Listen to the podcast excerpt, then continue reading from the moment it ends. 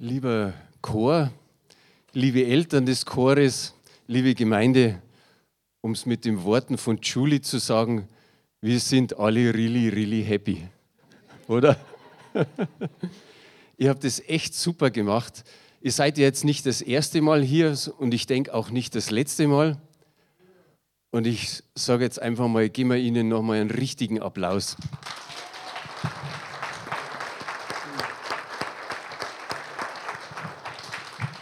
Ihr habt es so gut gemacht. Ich glaube, wenn man sowas hört, dann kann man sagen, das ist ein Stück weit einfach Weihnachten erleben. Wir haben den ersten Advent, wir haben draußen Schnee wie noch nie und einen wunderbaren Chor. Und ich bin froh, dass ihr gekommen seid, trotz dieser, ja, dieses Winterchaos. Und auch für Gemeinde, für all die, die gekommen sind, Respekt. Respekt, euch irgendwo durchzuwuseln nichts fährt mehr so ungefähr, nur noch das eigene Auto und das fährt wahrscheinlich auch nicht. Zumindest manche haben arges Problem gehabt. Aber danke für dieses Weihnachtserlebnis. So heißt die Predigt heute auch Weihnachten erleben. Weihnachten erleben. Wer kennt von euch das Spiel Stille Post? Einfach mal Hand hoch. Ja, das ist so gemischt. Ich glaube, mehr, mehr die ältere Generation hat jetzt da die Hand gehoben. Es ist einfach ein leichtes Spiel. Wenn man kein Spielzeug hat, dann kann man stille Post spielen. Und für die, die das Spiel Stille Post nicht kennen, ich erkläre es mal einfach. Stellt euch vor, da drüben sitzt die Carla und die denkt sich jetzt einfach einen Satz aus und dann flüstert sie diesen Satz dem Philipp da hinten ins Ohr. Und der Philipp, all das, was er jetzt gehört hat, das gibt er an den Nächsten weiter. Und wenn wir jetzt das so kreuz und quer durch die Gemeinde machen würden, was du verstanden hast, was dein Vordermann zu dir gesagt hast, und am Schluss kommt man da hier rüben an und der Letzte, der sagt dann, was er gehört hat. Zum Beispiel, Anna stiehlt blaue Autos. Das ist dann vielleicht das Ergebnis. Anna stiehlt blaue Autos. Aber das hat mit der ursprünglichen Nachricht von Carla nichts zu tun. Aber die Teilnehmer amüsieren sich, man freut sich an dem Ergebnis, was da am Schluss herausgekommen ist. Und genauso ist es mit Weihnachten. Genauso ist es mit Weihnachten. Die Weihnachtsgeschichte wurde von vielen Generationen einfach weitererzählt. Einer hat es dem anderen weitergegeben und jeder hat es, sage ich mal, ein Stück weit anders äh, ausgeführt. Manche haben dann einfach viele Dinge weggelassen und andere haben wieder Dinge zugefügt. So ist am anderen dann einfach etwas rausgekommen, nämlich dass man sagt, dieses Weihnachten hat sich vom Ur-Ur-Uropa bis zu uns her total verändert. Und das Schöne ist an dem Ganzen, trotzdem feiern wir ein unvergleichliches, ein wunderbares, schönes Weihnachtsfest. Wir schmücken das so wunderbar und alles ist irgendwie schön. Aber trotzdem können wir sagen, wir feiern Weihnachten mit viel Kitsch. Irgendwann kam mal der Weihnachtsbaum. Da hat man Kugel dran geheftet, da hat man Kerzen dran getan, Lametta darf man ja, glaube ich, heute gar nicht mehr haben. Irgendwann ist das Lametta abgelöst worden, man sprüht den Baum ein oder er ist schon eingesprüht mit Schnee. Irgend solche Dinge haben wir gemacht. Auf einmal war nicht mehr das Christkind, sondern der Weihnachtsmann da. Irgendwann gab es noch Glühwein und was weiß ich noch alles dazu. Heute habe ich was gelesen oder die letzten Tage von einem Grinch. Das ist irgendwie so ein, so ein Teil, man kennt es gar nicht genau, der freut sich nicht, äh, der mag nicht, dass es fröhliche Menschen gibt und der will Weihnachten stehlen. Und all sowas hat man jetzt zu der Weihnachtsgeschichte irgendwie dazu geheftet oder dazu äh, erzählt. Aber die andere Seite ist, es ist schon irgendwie schön, wenn die Stadt, wenn das Haus hier einfach geschmückt wird, wenn das Zuhause geschmückt wird. Wir brauchen solche Rituale, wir brauchen solche Gewohnheiten, um uns irgendwie ein Stück weit wohlzufühlen. Aber was stand denn nun am Anfang von Anna stiehlt blaue Autos? Viele wissen es nicht genau. Und ich meine jetzt nicht das, sondern wirklich viele wissen es nicht genau. Und ich meine Weihnachten. Wir können es nur herausfinden, wenn wir, wie ich vorher gesagt habe, Stationen zurückgehen. Wenn wir an den Ursprung hinkommen, wenn wir an den Anfang kommen, um zu verstehen, warum wir überhaupt Weihnachten feiern. Das Schöne an der ganzen Sache ist, die Bibel hilft uns. Die hilft uns in vielen Dingen, aber auch um Weihnachten zu finden. Wir wollen buchstäblich das tun wie die Hirten. Die haben vom Engel eine Botschaft bekommen. Und was haben die Hirten dann gemacht? Sie haben den festen Entschluss gefasst, wir wollen das sehen, was wir gehört haben.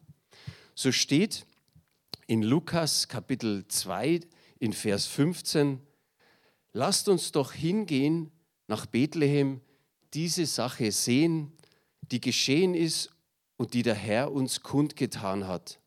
So können auch wir alle und auch die Menschen, die es nicht kennen, ein Bild uns von dem Fest zu machen, von dem realen, von dem gültigen Weihnachtsfest. Und wir sind überzeugt als Gemeinde, dass jeder, der das noch nicht gehört hat, einfach eine Veränderung in seinem Leben erfahren wird. Wer kennt die heiligen drei Könige? Schon einige. Sie machten sich auf die Suche nach dem Weihnachten. Das war ihre eigene Suche. In Matthäus 2, Vers 9 steht, und siehe, der Stern, den sie hatten aufgehen sehen, ging vor ihnen her, bis er auf, über den Ort stand, wo das Kindlein war. Eigentlich waren es keine Könige. Das hat der Wolfgang da vorne schon gesagt, das habe ich ganz leise gehört. Eigentlich waren es keine Könige, sondern Sterndeuter. Oder besser gesagt, drei Weisen aus dem Morgenland. Merkt ihr was? Wie bei der stillen Post. Der eine sagt was und der andere hört es da drüben ganz anders. Und genau das war es. Dieser Stern hat diese drei Weisen aus dem Morgenland zu Maria und Josef und dem Kindlein im Stroh geführt. Genau diese ganz persönliche Erfahrung mit Weihnachten hatten diese drei Männer. Auf einmal war bei ihnen Freude, Staunen und Anbetung zu hören. Unser Gebet ist es von der Gemeinde, dass wir sagen, mögen möglichst viele Menschen zu einer persönlichen Weihnachtsbegegnung mit Jesus kommen. Dass Freude und Staunen und Anbetung wirklich bei vielen Menschen in ihr Herz einkehrt. Diese drei hatten eine Begegnung mit dem neugeborenen König der Juden. Wir wissen nicht genau, wo die äh, drei Weisen herkamen. Man vermutet aus Persien. Und die haben sich auf die Suche gemacht, ihn anzubeten. Die haben gefragt, wo ist der König der Juden? Wir wollen ihn anbeten. Aber nicht nur diese drei Weisen aus dem Morgenland hatten eine persönliche Weihnachtsbegegnung mit Jesus, sondern da waren noch welche. Wir haben vorher die Hirten erwähnt. Die Hirten, die waren in derselben Gegend, die waren, waren am Rande von Bethlehem auf einem Feld mit ihren Schafen. Und sie hatten nicht diesen Stern, den die drei Weisen hatten, sondern da war plötzlich ein Engel. Sie sind erschrocken und haben sich gefürchtet. Frage an euch, hat jemand schon mal einen Engel gesehen? Also ich habe jetzt ein, einen Finger gesehen und, und bei der anderen Person war ich mir nicht ganz sicher. Ich glaube, die hat sie eher am Kopf kratzt. Einen Engel. Und vielleicht hat der, der den Engel gesehen hat, vielleicht einfach, er sagt, okay, das ist meine Frau. Ich weiß es nicht genau. Auf alle Fälle, die Hirten sehen plötzlich den Engel und was ist passiert? Sie sind erschrocken. Sie fürchteten sich. Man muss sich vorstellen, es ist dunkel, sie haben vielleicht nur ihr Lagerfeuer und auf einmal steht da ein Engel und es wird hell. Vielleicht so hell wie im Fußballstadion, wenn das Flutlicht brennt. Aber wer weiß, auf alle Fälle haben sie den Engel gesehen Und dann heißt es in Lukas 2, Vers 10 bis 12, aber der Engel sagte, fürchtet euch nicht. Ich verkündige euch eine Botschaft, die das ganze Volk mit was? Mit großer Freude erfüllen wird. Heute ist für euch in der Stadt, in der schon David geboren wurde, der versprochene Retter zur Welt gekommen. Es ist Christus der Herr.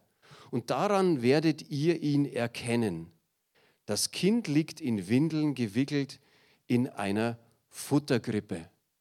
Hier steht, so werdet ihr ihn erkennen. In anderen Übersetzungen steht, das habt zum Zeichen. Lange Zeit hat Israel darauf gewartet, dass dieser versprochene Retter kommen wird. Aber sie haben einen Retter vermutet, der sie von der Herrschaft der Römer befreien wird. Und damit die Hirten den Retter finden würden, haben sie ein Zeichen bekommen. Das haben wir gerade gelesen. Das Kind ist in Windeln gewickelt und es ist in einer Futtergrippe. Ich glaube, dass zu dieser Zeit kein einzig anderes Kind irgendwo in einer Futtergrippe zur, zur Welt gekommen ist. Und dieser neugeborene Retter, vor was sollte der retten? Nicht vor bösen Menschen, sondern eigentlich vor unseren eigenen Sünden. Wir sollen von unseren eigenen Sünden gerettet werden. Das war der gütige und gute Plan Gottes. Die Weihnachtsgeschichte im Matthäusevangelium sagt uns in ein, Kapitel 1, Vers 21, und sie, also die Maria, wird einen Sohn gebären, dem sollst du den Namen Jesus geben, denn er wird sein Volk retten von ihren Sünden. Wer noch nicht weiß, was Jesus heißt, jeder Name hat eine Bedeutung. Hier steht's, der Herr rettet. Er rettet von Sünden. Bevor die Hirten sich auf den Weg gemacht haben zu diesem Kind in der Grippe, geschah Folgendes. Lukas 2, Vers 13 und 14. Mit einem Mal waren bei dem Engel große Scharen des himmlischen Heeres. Sie priesen Gott und riefen, Ehre sei Gott in der Höhe und Frieden auf der Erde für die Menschen, auf denen sein Wohlgefallen ruht.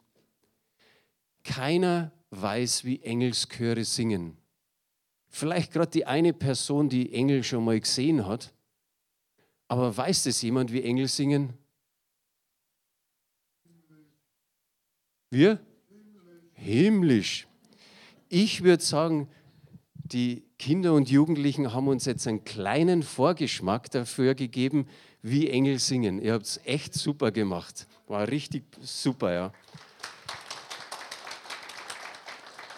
Und als die Hirten dann diesen Stall gefunden haben mit Maria und Josef, dann haben sie denen erzählt, was sie alles von dem Engel gehört haben. Und anschließend hört man von den Hirten, sie lobten und priesen Gott für all das, was sie erlebt haben. Und jetzt gibt es noch ein Erlebnis. Wir haben gerade die Weisen aus dem Morgenland gehabt mit dem Stern. Wir haben die Hirten gehabt mit dem Engel. Und jetzt kommt ein paar Tage später, wer? Ein Mann namens Simeon. Er war alt und es heißt von ihm, er war fromm und gottesfürchtig. Und er sah, wie Maria mit Josef und Jesus im Arm, er war ja erst ein paar Tage alt, wie sie ihn zum Tempel brachten. Und dieser Simeon, hört, hört, bekam ein Wort vom Heiligen Geist. Und dieses Wort war, du wirst nicht sterben, bevor du den Retter gesehen hast. Stellt euch mal dieses Wort vor. Du wirst nicht sterben, bevor du den Retter gesehen hast. Welch ein Wort. Wir hatten letzte Woche die Aldona da, die hat ein Wort gegeben, eine Offenbarung, dass sie gesagt hat, der Herr kommt bald und wir warten auf das zweite Kommen von Jesus Christus. Sie hat gesagt, er kommt bald und wir sollen bereit sein für das zweite Kommen von Jesus. Aber er bekommt dieses Wort, du wirst nicht sterben, bevor dieser Christus da ist. Es ist erstaunlich, auf wie vielen Wegen Menschen zu Jesus Christus finden. Die Weisen aus dem Morgenland durch diesen Stern, die Hirten durch einen Engel, der plötzlich da war. Und jetzt dieser Simeon, der durch den Heiligen Geist eben dieses Wort bekommen hat. Und so bekommt man das eine von einem Prediger, das nächste bekommt man einfach vielleicht vom Nachbarn. Und es ist gut so, dass sich das Evangelium verbreitet. Dann nahm Simeon Jesus in die Arme und lobte Gott mit diesen Worten. Lukas 2, die Verse 29 bis 31. Da heißt es, Herr, du hast dein Wort gehalten, jetzt kann dein Diener in Frieden sterben. Ich habe es mit eigenen Augen gesehen, du hast uns Rettung gebracht. Die ganze Welt wird es erfahren. Und genau das ist es, was Gott von uns möchte, dass es die ganze Welt erfährt. Auch der, der auf einer einsamen Insel, Insel lebt oder derjenige, der vielleicht bis zu seinem jetzigen Tag, wo er lebt, immer gesagt hat, ich will von Gott nichts wissen. Wie schön ist es, dass es einfach heißt, die ganze Welt wird es erfahren. Und es gilt bis heute und bis solange die Erde noch besteht. Und was Wunderbares ist einfach, es gilt für jeden, ob arm oder reich, ob jung oder alt, alle, die auf diesem Erdball leben. Schön finde ich, wenn hier im Vers 30 stand, er, Jesus, hat Rettung gebracht, so sagt, sagt es der Simon, äh, Simeon. Indem Jesus für uns gestorben ist, für uns stellvertretend unsere Sünden auf sich genommen hat und für uns gestorben ist. In 1. Johannes 1, Vers 9 steht, wenn wir aber unsere Sünden bekennen, dann erweist sich Gott als treu und gerecht. Er wird unsere Sünden vergeben und uns von allem Bösen reinigen. Wie wunderbar ist es, wenn man diese Entscheidung für Jesus trifft. Das Wort Gottes, ich habe vorher gesagt, die Bibel, sie, sie hilft uns. Das Wort Gottes ist die Wahrheit und spricht uns hier durch diesen Vers Vergebung aller Schuld zu. Und das Schöne ist bei Gott, dass er uns nicht einfach sagt, okay, jetzt habe ich euch vergeben, sondern Gott drückt die Liebe zu uns aus. Er schenkt uns ewiges Leben. In Johannes 3, die Verse 16 und 17 steht, denn so hat Gott die Welt geliebt, dass er seinen einzigen Sohn gab, damit jeder, der an ihn glaubt, nicht verloren geht, sondern ewiges Leben hat. Denn Gott hat seinen Sohn nicht in die Welt gesandt, dass er die Welt richtet, sondern dass die Welt durch ihn gerettet wird.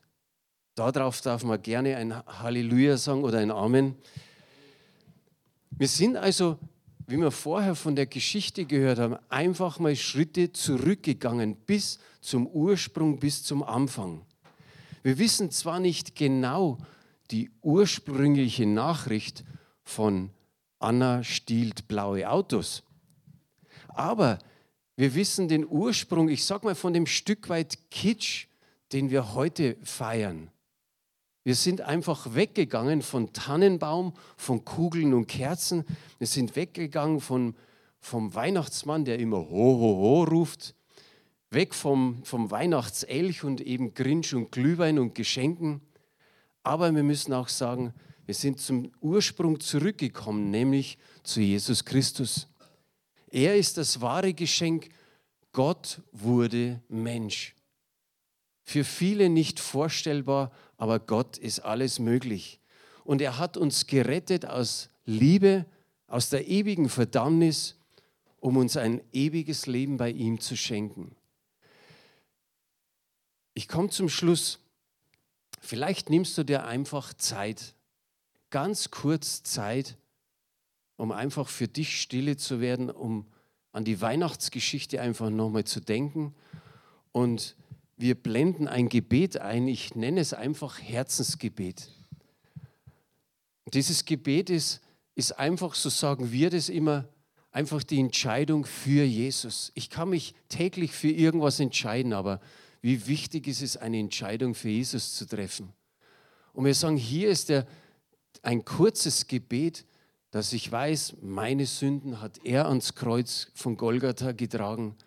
Ich erhalte, wenn ich ihn bitte, Vergebung meiner Sünden und er schenkt mir ein ewiges Leben. Er ist mein Herr und Erlöser.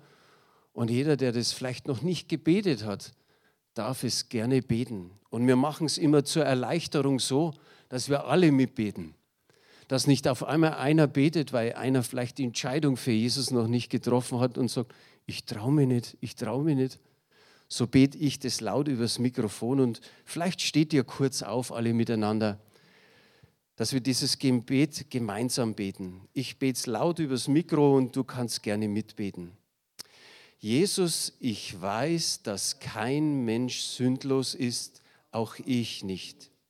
Ich weiß aber auch, dass du am Kreuz für meine Sünden gestorben bist, damit ich Vergebung erhalte.